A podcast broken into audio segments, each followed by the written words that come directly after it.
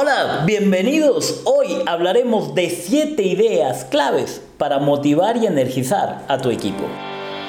Construye tu liderazgo, el podcast exclusivo para personas conscientes dispuestas a liderar su inconsciente en cada área de su vida. Casos de éxito, dilemas éticos y las mejores herramientas que te llevarán a construir un verdadero liderazgo. Bienvenido. Bienvenidos a este nuevo podcast, a este nuevo encuentro donde hablaremos en Construye tu liderazgo de 7 ideas claves para motivar a tu equipo. Pero para poder arrancar en esto quiero decirte simplemente el por qué es importante motivar al equipo. Y vas a encontrar muchísimos motivadores en los cuales dicen, sí, hay que motivar, generar charlas, equipos, y, y, un montón de cosas. Pero quiero, quiero preguntarte algo. ¿Dónde nace la motivación? Recuerda que la motivación viene de motivo de acción. Y por eso es importante que tú sepas que la motivación es interna. No existen factores de motivación externa. Esos son temporales. Y estos factores de motivación externa lo único que hacen es realmente catalizar lo que pasa en tu cerebro para que tú empieces a generar ese motivo de acción. Y por eso es importante que hablemos cómo poder hacer para que estos catalizadores generen esa energía interna. Pero hoy quiero hablarte de Javier. Javier es un emprendedor, 28 años de edad, y él tuvo que emigrar fuera del, del, país para poder alcanzar su mayor objetivo. Y era brindar a su familia una nueva manera de vivir, un mejor estilo de vida, que a la final es uno de los sueños que la gente persigue. Pero quiero comentarte un poco sobre lo que él hacía. Porque es una persona que empezó en el mundo de, la venta directa y fue impresionante cómo fue creciendo en equipo y su equipo sí le daba resultados, pero él decía, sé que podemos hacer más. Y empezó en sus roles de equipo, que hemos hablado anteriormente en otros podcasts, a ser realmente una persona que empezó a empujar a su equipo. Pero esta, esta manera de empujar a su equipo, de motivar a su equipo, se convirtió en algo hostigante. Y muchos miembros de su equipo aprendieron el negocio y empezaron a irse a formar su propio negocio. Por eso es súper importante que nosotros empecemos a tomar decisiones de cómo poder realmente motivar para que tu equipo decida permanecer contigo. Recuerda que cuando hablamos de liderazgo hablamos de generar espacios donde la gente se quiera quedar para poder evolucionar y crecer en conjunto. Pero esto es súper importante porque en muchas ocasiones, y esto era lo que le pasaba a Javier, era tan hostigante que su equipo se empezó a ir, a tener grandes resultados porque aprendieron muy bien la técnica, pero su motivación definitivamente no era un motivo de acción. Y aquí quiero decirte que con él trabajamos en, en cuatro cosas fundamentales. La primera fue en solucionar los problemas. Esto es uno de los factores fundamentales que generan motivación. Muchas ocasiones lo soltamos a nuestras personas a que solucionen los problemas y no tienen idea cómo hacerlo. Tú tienes que ser un gran solucionador de problemas. Otra de las cosas que es importante, el equilibrio. Muchas ocasiones cuando estamos emprendiendo nos olvidamos del equilibrio vida-trabajo. Ojo, hay muchas cosas que suceden fuera del trabajo y eso se llama vida. Y mucha gente, ¿sabes lo que? A mí hay una frase que me encanta de John Lennon, en que dice que vida es todo lo que sucede mientras otros están haciendo grandes planes. Cuando tú empiezas a vivir y a disfrutar de todo lo que está generando el resultado de tu trabajo, entonces vas a poder decir que tengo un equilibrio vital. Pero esto es muy importante saber. Hay ocasiones en las que hay que saber sacrificar también ciertos espacios. Importantísimo, hablamos de la comunicación. ¿Y por qué hablamos de la comunicación? Porque en muchas ocasiones no sabemos realmente llegar con nuestro mensaje y nos comunicamos de la manera en cómo nosotros pensamos, pero esto no necesariamente te asegura que la gente se conecte. Y finalmente trabajamos con algo que quizás te parezca obvio, pero recuerda, lo obvio se convierte en invisible y este es un factor fundamental. Y es que tú seas 100% íntegro. Y esto es súper importante porque ahí vamos a hablar de los dilemas éticos luego, pero es muy importante porque la integridad te lleva a que tú actúes de una misma manera, así tu gente no te esté viendo. Y esto es súper importante, yo puedo ser muy frontal, puedo decir la verdad, sí, pero no soy totalmente íntegro. Y ahí es donde empiezas a generar una dicotomía muy grande entre tu equipo. Ya hablaremos de esto. Pero es importante decirte cuál es el retorno de inversión si es que tú trabajas con estos siete factores claves de motivación. Lo primero, vas a tener un equipo con una energía vital increíble. ¿Por qué razón? Porque ellos van a poder generar nuevas cosas, nuevas ideas y van a poder estar totalmente enfocados en lo que tienen que hacer. Eso es uno de los factores fundamentales. Segundo, vas a tener familias que amen la empresa y que cuando tú tengas que pedir sacrificio de quizás un fin de semana, la familia no se va a oponer. Aquí quiero contarte una ocasión, nos, sucedió en Lima, cuando estábamos trabajando en un proceso y les pedimos a, a, las personas del proceso que vayan y pregunten a sus hijos qué quieren ser cuando sean grandes. Imagínate que uno de los chicos le había respondido a su padre, quiero ser terrorista. Cuando su padre se asustó por esto, fue un ¿y por qué? Porque de grande quiero matar a tu jefe. ¿Qué? ¿Por qué? ¿Cómo vas a decir esto? Su padre entró en un dilema increíble y luego lo analizábamos juntos. Y claro, era el resultado de lo que él transmitía en casa y de lo que la oficina estaba generando. Por eso es súper importante, si tú empiezas a trabajar con esto y empiezas a energizar y a motivar a tu equipo, el resultado va a ser que la familia también apoye en el negocio. Y esto es fundamental. Pero bien, vamos a hablar de cómo medir este proceso de motivación en tu gente. Hay varias maneras. Por ejemplo, si tu equipo tiene la energía necesaria para hacer que las cosas sucedan, definitivamente tú vas a poder encontrar el camino correcto. ¿Cómo vas a poder medir esto? Por ejemplo, ¿Qué tan, ¿Qué tan enfocados están las personas en hacer que las cosas sucedan? Cuando hay mucho desenfoque significa que no hay motivación. Es decir, que hay factores externos que están brillando más. Estos son los famosos diamantes. Y la gente se está enfocando más en los diamantes que en hacer que las cosas sucedan. Y esto puede sucederte incluso a ti como líder. Ten cuidado con las cosas que brillan. ¿Por qué razón? Porque no necesariamente te llevan a cumplir tus resultados. Otra de las maneras en, cómo puedes medir esto es simplemente el nivel de empoderamiento que tiene la gente.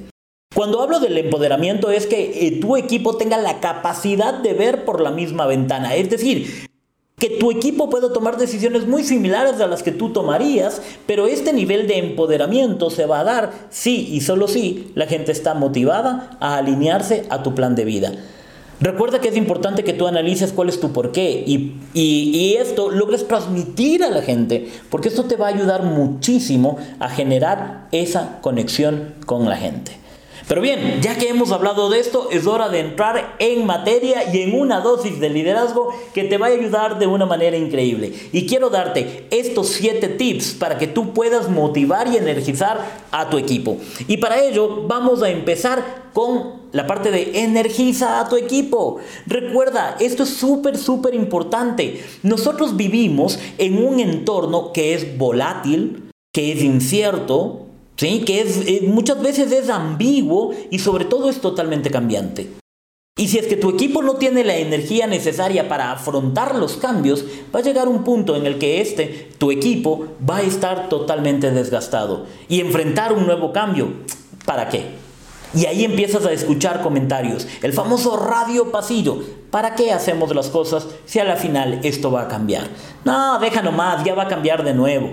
Por eso es importante que tú energices a tu equipo para que puedan enfrentar con energía, con ánimo, el proceso de cambio. Y esto es súper, súper importante. Pero es importante que hablemos del segundo factor de motivación y es el equilibrio real muchas ocasiones exigimos muchísimo a nuestros colaboradores y obviamente también decimos, no, hay que cambiar. Hoy por hoy hay un movimiento increíble del famoso equilibrio vida-trabajo. Tengo un caso de una empresa en que tomó la decisión de que a las cinco y media de la tarde apagaban todo el acceso a los servidores. Por ende, las computadoras prácticamente no servían. ¿Qué sucedió esto? La gente tenía que llevarse el trabajo de forma manual a su casa para luego poder terminar. Ojo con esto, una medida que pretendía que vayas a casa a compartir con tu familia terminó siendo totalmente contraproducente. ¿Por qué razón? Porque la gente sentía que les estaban quitando el espacio físico para trabajar. Por eso es súper importante que ayudes a tu gente a determinar en qué quieren equilibrar su mente, su espiritualidad, su salud, su trabajo y su familia. Y aquí es importante que generes indicadores que te permitan llevar a entender que tu gente está logrando ese equilibrio vital. Recuerda, no solo es familia y no solo es trabajo, también viene la parte salud, espiritual, em, ejercicio, en fin, varias metas. Y puedes llevar a tu equipo a formar retos que les permitan equilibrar. Ahora, el tercer factor fundamental en la motivación, pon a tu gente primero. Súper importante, ¿por qué razón? Eh, hay varios, varios autores que, pueden hablar de este tema, pero sobre todo Richard Branson habla de que si tú cuidas a tu gente, ellos cuidarán a tus clientes. Un factor fundamental. Muchas ocasiones tratamos de entender y de comprender y de satisfacer el ritmo de trabajo que nos exige nuestro cliente. Pero esto lleva a que sobrecarguemos o sobresaturemos a nuestro equipo de trabajo. Pon a tu gente primero. Analiza cuáles son los puntos de, energía, en donde estás gastando más energía, en dónde estás haciendo, mide, mide por favor el nivel de esfuerzo que están teniendo tus colaboradores entre los diferentes departamentos. ¿Qué tanto me cuesta esforzarme? ¿Qué, tanto esfuerzo tengo que ponerle para comunicarme con marketing, con contabilidad, con operaciones, con, eh, qué sé yo, con, con supply chain? Por eso es importante que tú analices este nivel de esfuerzo y empiezas a generar trabajo. ¿Para qué? Para que ese esfuerzo se vaya minimizando, poniendo primero a tu gente. Pero aquí viene el siguiente factor y es la parte de la integridad. ¿Qué tan íntegro está haciendo? Muchas ocasiones nosotros somos una máquina de trabajo y somos el ejemplo de líder. Pero el momento en que tú sales a la calle, todo esto se empieza a transformar. Hay que ser realmente coherentes. Recuerdo hace muchos años trabajando en una escuela, brindando el servicio de, consultoría a una escuela. En esta escuela eh, empezamos a trabajar con un proyecto ambiental. Generamos árbitros ambientales, en donde aprovechábamos la coyuntura de un mundial de fútbol y les dimos tarjeta amarilla y tarjeta roja a los niños. ¿Para qué? Para que ellos califiquen y pongan tarjeta amarilla o roja a quienes cometen un acto en contra del ambiente. Imagínate lo que sucedió. Un niño sacó tarjeta roja a su papá. Su papá levantó en cólera y dijo, ¿cómo puede ser posible que la escuela le esté enseñando a ser árbitro? Yo quiero un mejor futuro. Primero lo que dijimos fue, oiga, ¿y por qué no puede ser árbitro? Si es que eso le encanta a él, ¿por qué no?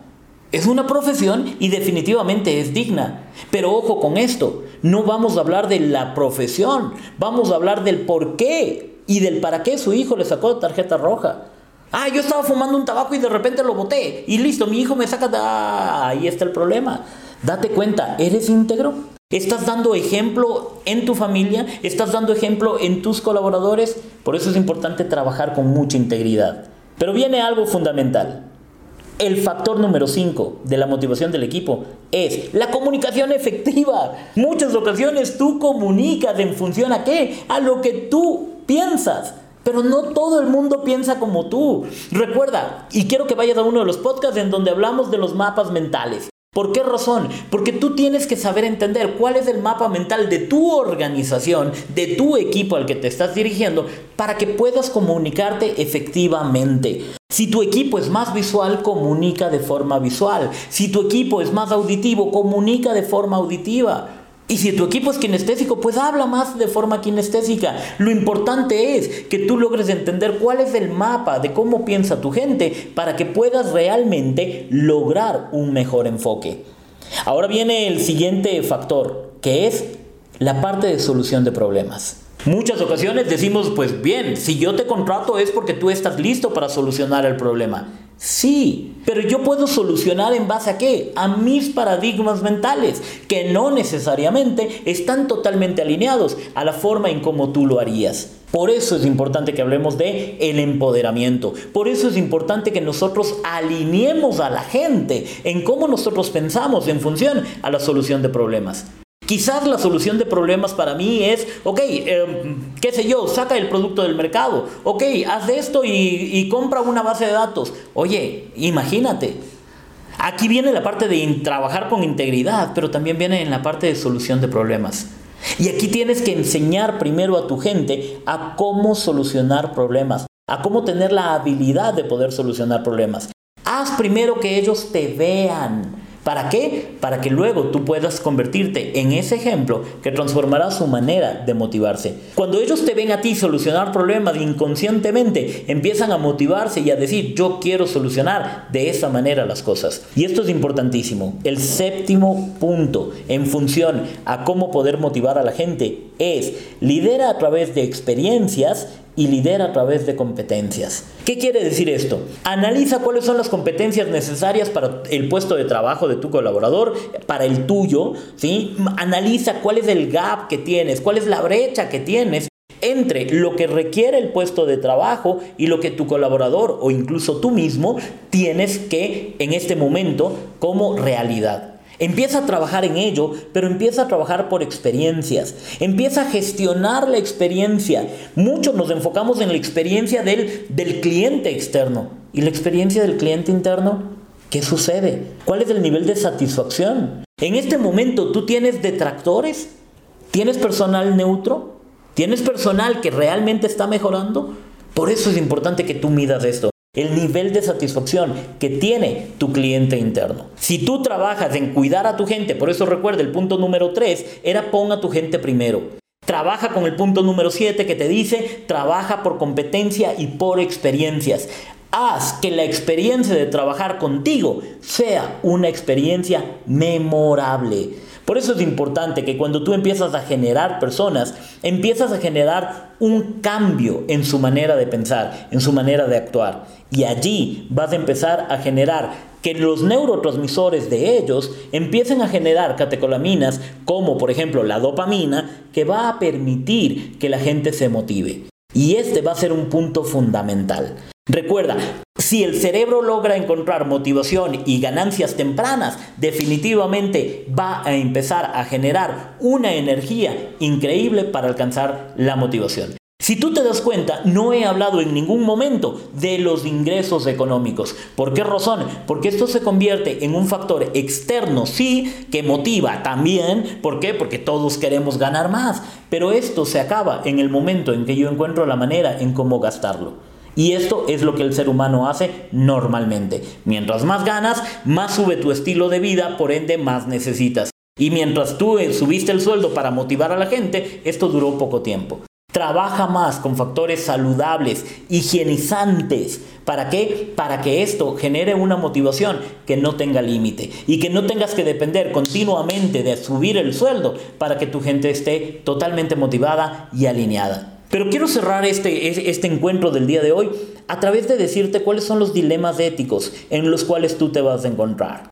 Primero, cuando hablas del equilibrio, muchas ocasiones dices, ajá, ¿y qué hago? Dejo que la persona eh, tome las decisiones en función a, que tiene que ir más con su familia, a que por el tráfico le queda cerca y por eso no viene a trabajar. Ojo con esto. Hoy por hoy hay herramientas de teletrabajo y puedes hacer que la persona ahorre tiempo en desplazamiento. Pero ojo con esto. Significa que esta persona tiene objetivos que cumplir. Y si tú vas a dar tiempos para el equilibrio vital, es importante que tú enseñes primero a tu gente a trabajar bajo indicadores. Otro de los dilemas éticos que te puedes encontrar es justamente en el momento de poner primero a tu gente. ¿Por qué razón? Porque muchas ocasiones llegas a pensar en que, claro, tú das la mano y la gente se coge del codo. La gente es mal agradecida.